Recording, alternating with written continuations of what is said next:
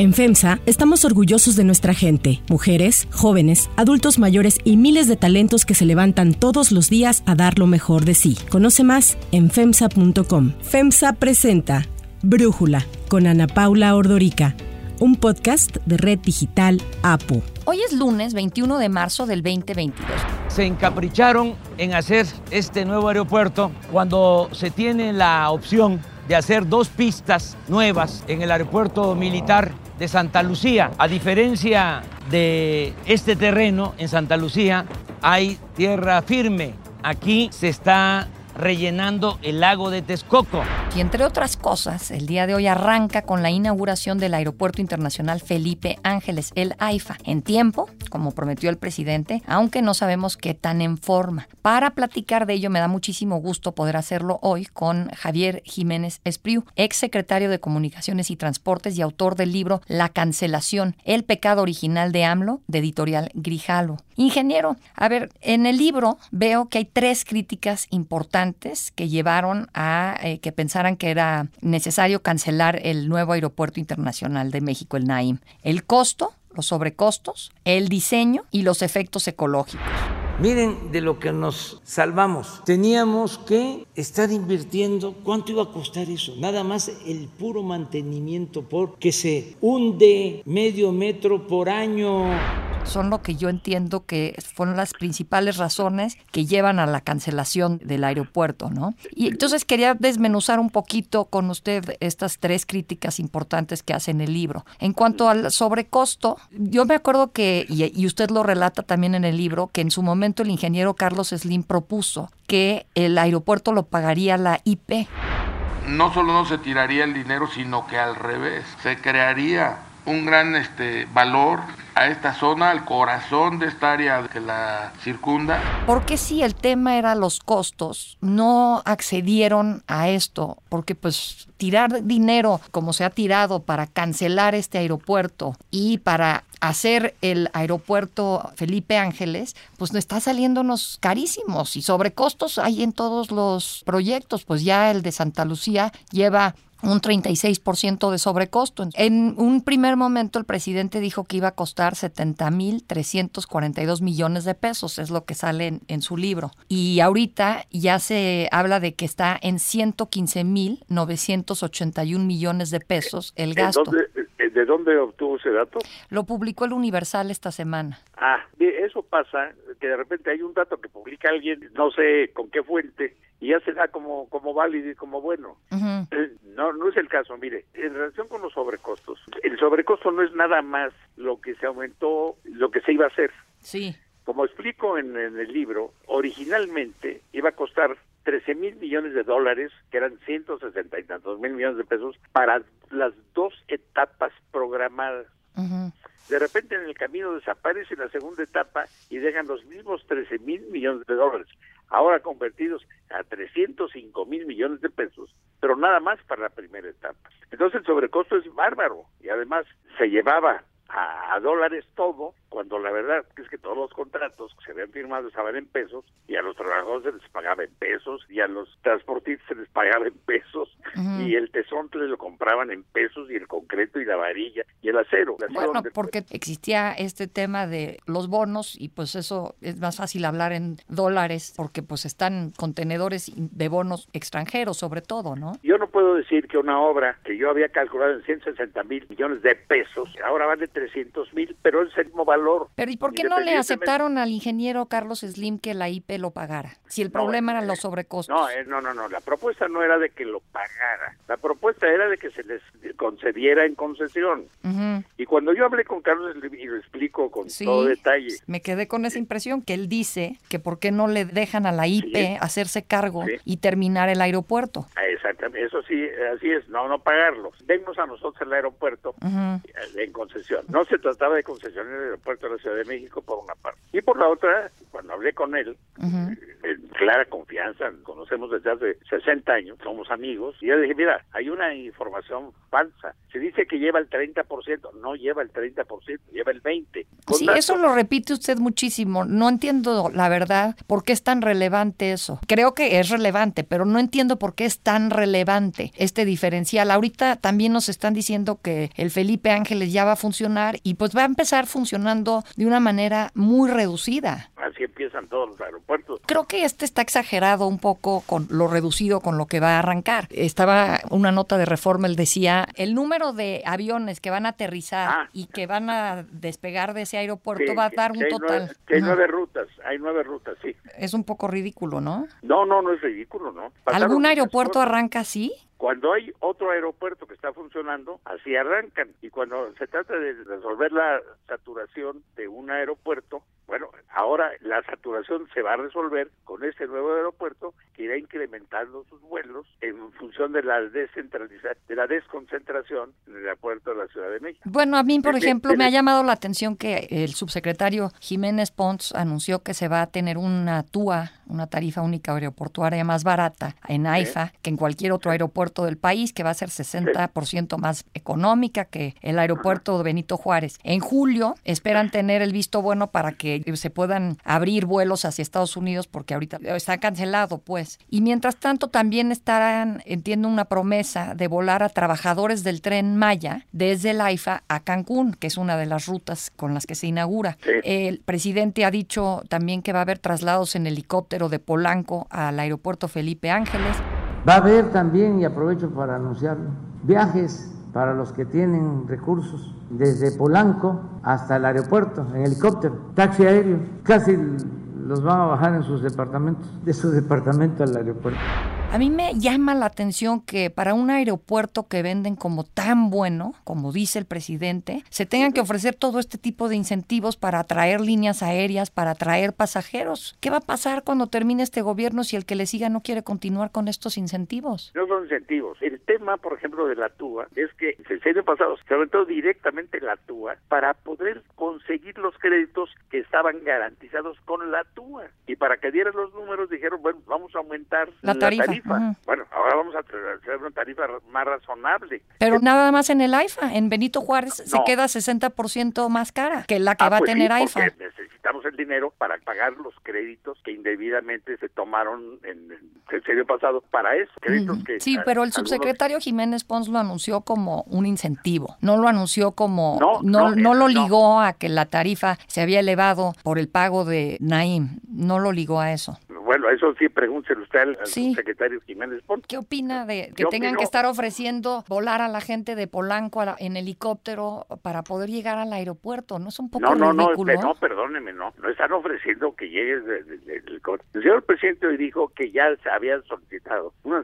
una concesión para volar en helicóptero a aquellos que pudieran pagar el helicóptero. Sí, claro. No, no, no se va a llevar a la gente en helicóptero. No, pero el hecho de tener que ofrecer algo así nos da una idea de lo poco funcional que va a ser la ubicación de este aeropuerto. Usted cuenta algo que me pareció muy interesante en su libro. Desde el sexenio de Gustavo Díaz Ordaz se sabe que había que construir o darle una solución a el aeropuerto Benito Juárez porque había ya desde entonces un problema de que vendría la saturación. Y en todos los sexenios, usted lo relata, como siempre voltearon a ver a Texcoco como la mejor opción. Entonces, ¿por qué si todos siempre voltearon allá, acabamos con que la solución, entre paréntesis, vaya a ser el Felipe Ángeles, que está tan lejos? Yo no digo eso en el libro. Yo no digo que todos los sexenios hablaron de Texcoco como la solución. Pues ahí lo relata. Pango, perdóneme, perdóneme, lo escribí, lo conozco muy bien. y además yo, yo, trabajé en la Secretaría de Obras Públicas como subsecretario y trabajé como director de maquinaria cuando se propuso que fuera en Zumpango el aeropuerto. Se hablaba después de Texcoco, de lago de Texcoco, pero en los terrenos del actual aeropuerto, de ampliar una tercera pista el, aeropuerto. No, se empieza a hablar de, esa zona de Texcoco con Fox, que es el que quiere hacer las pistas allá, pero orientación, aprovechando el aeropuerto actual, que no se podía aprovechar con la nueva con el nuevo proyecto del Naim, había que tirar la basura todo ese dinero que cuesta el aeropuerto actual y, eso es parte de las consideraciones que todos tuvimos, que, es, lo que relato yo en el libro. Ahora, que está muy lejos el aeropuerto de Zumpango, cada vez estará más cerca, porque cada vez habrá mayores vías de comunicación, se están terminando algunas, algunas ya se terminó estará más cerca. Los aeropuertos normalmente se hacen lejos. Cuando se satura el aeropuerto de Orly, hacen el Charles de Gaulle que estaba muy lejos. Bueno, ahora ya no está tan lejos, ya se hace menos porque se han mejorado las vías de comunicación, pero sigue funcionando el de Orly. No, no se canceló el de Orly como pretendían hacer aquí, cancelar el Benito Juárez para hacer un hub que no se justifica, un hub a 2.240 metros. Lo, tienen los panameños que están al nivel del mar y que están situados geográficamente para pasajeros que van ahí para dar un brinco a otro lado, no porque van ahí. Aquí la mayor parte de los pasajeros, el noventa y tantos, viene para bajarse en México y, ahí estar en México, no para irse a otro lado. No, necesitamos un joven. Un joven en México se justifica más en Cancún que en la Ciudad de México. Pero en fin, esas son las discusiones larguísimas que han tenido durante muchos años, durante varios sexenios, y nosotros llegamos a la conclusión que yo relato en ese libro como testimonio de lo que hicimos, de lo que consideramos y de todos los estudios que se, que se hicieron. Lo que ese aeropuerto iba a costar era una barbaridad, no sabemos cuánto, nunca se supo cuánto. Cuando nos dijeron que ya estaba resuelto todo, faltaban, ellos mismos nos dijeron 88 mil millones de pesos. Bueno, una forma de conseguirlo es poniéndole tarifa, túas a las ligas de que no se, no, había que aumentar otra vez la túa para conseguir más dinero para seguir apoyando. Pero por ejemplo, para bajar costos, a mí me parece que quizás hubiera sido más fácil liquidar a Foster con este costoso diseño que hizo del aeropuerto, con estas ventanas que quién las iba a limpiar, iban a tener goteras, todo lo que ahí comenta. ¿No era más fácil liquidar a Foster, buscar un nuevo proyecto, que cancelar todo? Es que me da la impresión de que en el actual gobierno algo no gusta y en lugar de mejorar sobre lo que hay, se cancela. Es una impresión de usted que, que muy justificable, usted tiene derecho a, pensar eso. Yo no pienso lo mismo. ¿Valía la pena pensar en liquidar a Foster, buscar un nuevo proyecto? No, no, no. Mire usted, parte del problema enorme que vimos y que fue lo que le planteé y se dio cuenta porque se comunicó, como ahí lo relato, con su colaborador y el colaborador ratificó todo lo que yo le estaba diciendo. Ese 20% dice usted que es intrascendente. No, no dije intrascendente, dije, o sea, me le llama la atención que lo menciona usted muy bueno, seguido. porque llevaba a prolongar la posibilidad de operación del aeropuerto y según eso, todo el sexenio de López Obrador no íbamos a disponer de él y teníamos que atender él la saturación del aeropuerto de la Ciudad de México con el que teníamos, que estaba además abandonado, porque como ya íbamos a tener un aeropuerto, pues ya no le metieron dinero a eso. Ahora, si ya tenían la decisión tomada de que lo mejor era cancelar el Naim, ¿para qué hacer la consulta? Este es un proceso eh, ciudadano, democrático, limpio, un proceso democrático creíble. Nadie se atreve a alterar el resultado de la consulta, nadie lo va a hacer. Pareció más un show. No, no, no es un show, es un acto político importantísimo. Al que participó 1%. Era una consulta que hizo la transición, no teníamos los recursos, no la hizo el INE, estábamos en la transición. Es una consulta porque es un acto político para señalar que las grandes obras públicas deben recabar la opinión, pero una opinión, la opinión de los ciudadanos, la opinión, o sea, es una democracia participativa. Pero los ciudadanos no sabemos todo esto que usted sí sabe, entonces... Oiga, pero, Ustedes ya tenían la decisión tomada. No, no, no, de ninguna manera. O sea, nosotros ya habíamos llegado a la conclusión de que era lo mejor, pero los sometimos de una ciudadanía a la cual durante cuatro meses, todos los días, porque se hicieron foros, reuniones, desde cuatro meses subimos a una página que todavía estaba abierta 400 documentos a favor y en contra. Fue una consulta informada. Se informó. Todo aquel que quiso informarse se informó. Los que hicieron votar, votaron y los que no, no. No era legal porque no tenía en la ley la consulta ciudadana. Ahora sí existe. ¿Qué opina de que mm, este aeropuerto, el nuevo, AIFA, es un aeropuerto civil que va a estar operado por los militares? Yo estoy muy satisfecho y agradecido con el respaldo de las Fuerzas Armadas. ¿Qué opina de eso, ingeniero? En lo personal no me gusta, pero eso es ya una decisión personal, es una cosa personal. Yo pienso que debería ser operado por los civiles. ¿Y resuelve el problema de fondo de mejorar la conectividad del centro con mayor capacidad aeroportuaria? ¿Cómo? Ah, sí, sí, sí, claro que sí. Debo decirle una cosa, hay situaciones supervinientes que eran, es así, absolutamente imprevisibles, como fue la pandemia.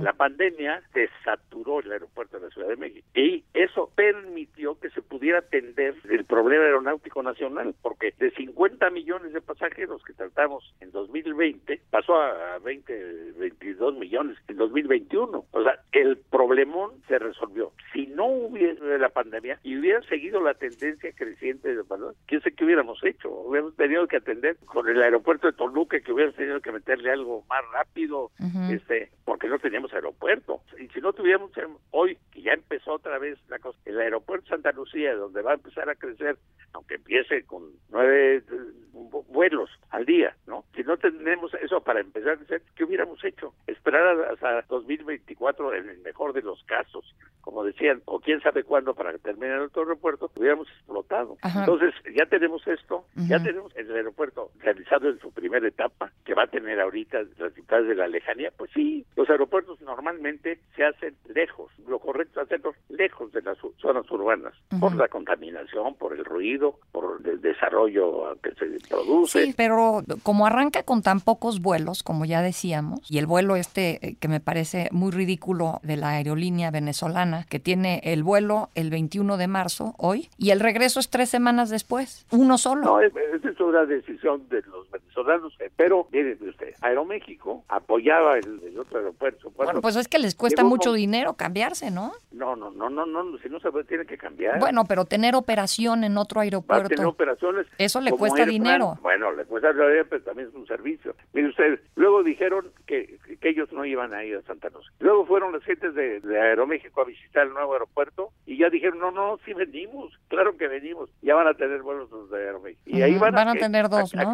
ahorita van a tener dos vuelos. Vamos a ver el año que entra cuántos vuelos van a tener. Sí, van a tener Mérida y Villahermosa. Y va usted a ver cuántos vuelos van a tener dentro de un año y cuántos van a tener dentro de cinco. Los aeropuertos se planean a largo plazo. Entonces, ¿usted considera que sí resuelve la conectividad y va a quitar la saturación de Benito Juárez? Claro que sí, sí. ¿Cuántos pasajeros va a manejar el AIFA? En su primera etapa, en esa primera etapa está previsto alrededor de 20 millones de pasajeros al año. Sí, y el, y el Naim era 70 millones en la primera etapa y 125 millones en la segunda fase, según lo pone en su libro. Ah, pero espéreme tantito. ¿Usted se acuerda cuándo fue, era la segunda fase? Sí, 2069. 69. Ajá. ¿Y cuánto costaba la segunda fase? Todavía no estaba determinado. Habían dicho que 9.3 millones de dólares, mil millones de dólares. ahí, ahí está con los documentos de ellos en mi libro. Y todo esto lo estoy sacando de su libro, o sea, ahí dice sin determinar. Eh, y lo mismo, en, lo mismo en la segunda fase. Lo que, lo que, ellos nos dijeron que iba a costar. Bueno, ciento, página 150 dice segunda fase, dos terminales, seis pistas, capacidad de pasajeros 125 millones, costo en millones de pesos sin determinar, año de terminación 2069. Ese es un párrafo que nos pusieron. Es un cuadro. Si ves, si ves todo el libro, ahí habla de nueve y pico miles de millones de dólares para la segunda fase. La segunda fase, por lo que veo, no estaba determinada ni para Naim ni Así para Santa Lucía con Benito Juárez. Entonces, nada más concentrados en primera fase. La capacidad del aeropuerto Benito Juárez que va a tener, más la capacidad de Santa Lucía, son equivalentes a la primera fase de lo que planteaba en el Naim en Texcoco. Y puede contabilizarse así pensando en que si uno tiene una escala, si vuela de Monterrey a la Ciudad de México y de ahí se quiere ir a Brasil, por decir, pues un aeropuerto podrá tener vuelos internacionales. Creo que no es lo mismo mover a 70 millones de pasajeros desde un mismo lugar a mover a 70 millones de pasajeros en donde un aeropuerto es Santa Lucía y el otro es Benito Juárez, que está pues a cuántos kilómetros de distancia. No tiene nada que ver la distancia entre un aeropuerto y el otro. Cuando hay una conexión no tiene nada que ver. Ah, bueno, si quiere usted conectar en un vuelo de, de, de aquí para tomar otro en el otro aeropuerto, sí, pero eso cuántas veces pasa. Bueno, no, sé cuántas va a pasar aquí, pero sí pasa que uno hace una escala y normalmente un solo aeropuerto cubre todo el trayecto. Así no sé es. aquí cómo lo van a lograr con Así tan pocos vuelos. Así se va a hacer. Si usted va a Francia, usted va a Charles de Gaulle y no va después a día a tomar un vuelo para ir a Marsella. Lo, toma en Charles de Gaulle. O si usted llega a Orly y quiere ir a Marsella, ahí mismo toma su vuelo para ir a Marsella. No, no tiene que ir a Charles de Gaulle. O sea, los dos aeropuertos van a ser autónomos, van a poder establecer esas ligas. Mire, las dos terminales del aeropuerto de la Ciudad de México. En uno hay algunas líneas y en el otro está fundamentalmente. Y para esas conexiones se estableció un trenecito que, que se usa entre la terminal 1 y la terminal 2. El 85% de los usuarios de ese trenecito son los trabajadores del aeropuerto. Las conexiones se hacen ahí en el aeropuerto cuando se hacen, que llega uno y se va a otro lado. Se hace prácticamente en la misma terminal. Sí, no, lo que estoy diciendo es si se puede medir igual que un solo aeropuerto le dé servicio a 70 millones de pasajeros al año, como era la primera fase de Naim, versus que dos aeropuertos cubran estos 70 millones de pasajeros. 20 que estoy entendiendo que va a cubrir Felipe Ángeles, va a cubrir, ahorita no. No va a cubrir porque no hay pasajeros. Bueno, y porque pues no hay tampoco tantos vuelos. Entiendo lo que quiere usted decir. Los dos aeropuertos van a ser autónomos. O sea, va a usted poder llegar de ahí y ahí tomar su vuelo. Pero eso va a suceder en, el futuro próximo, en los próximos años, como sucede en el ejemplo que le estoy dando. Sí, no, yo lo que le estoy preguntando es si se puede contabilizar igual lo que ofrece un solo aeropuerto que lo que usted me está diciendo que son 70 millones de pasajeros en dos aeropuertos. No, no se puede contabilizar igual, pero tampoco se puede contabilizar diciendo es que el otro era más. ¿Qué pasaría si en un terreno como el que se estaba construyendo en el aeropuerto, que es muy inconveniente y sísmico, hubiese un problema y se torciera la torre de control? O hubiese un atentado y se volviera la torre de control. Nos quedamos sin aeropuerto. Igual que si le pasa eso a, Felipe Ángeles, si le pasa algo a la torre de control. Pero tenemos el aeropuerto de Ciudad de México.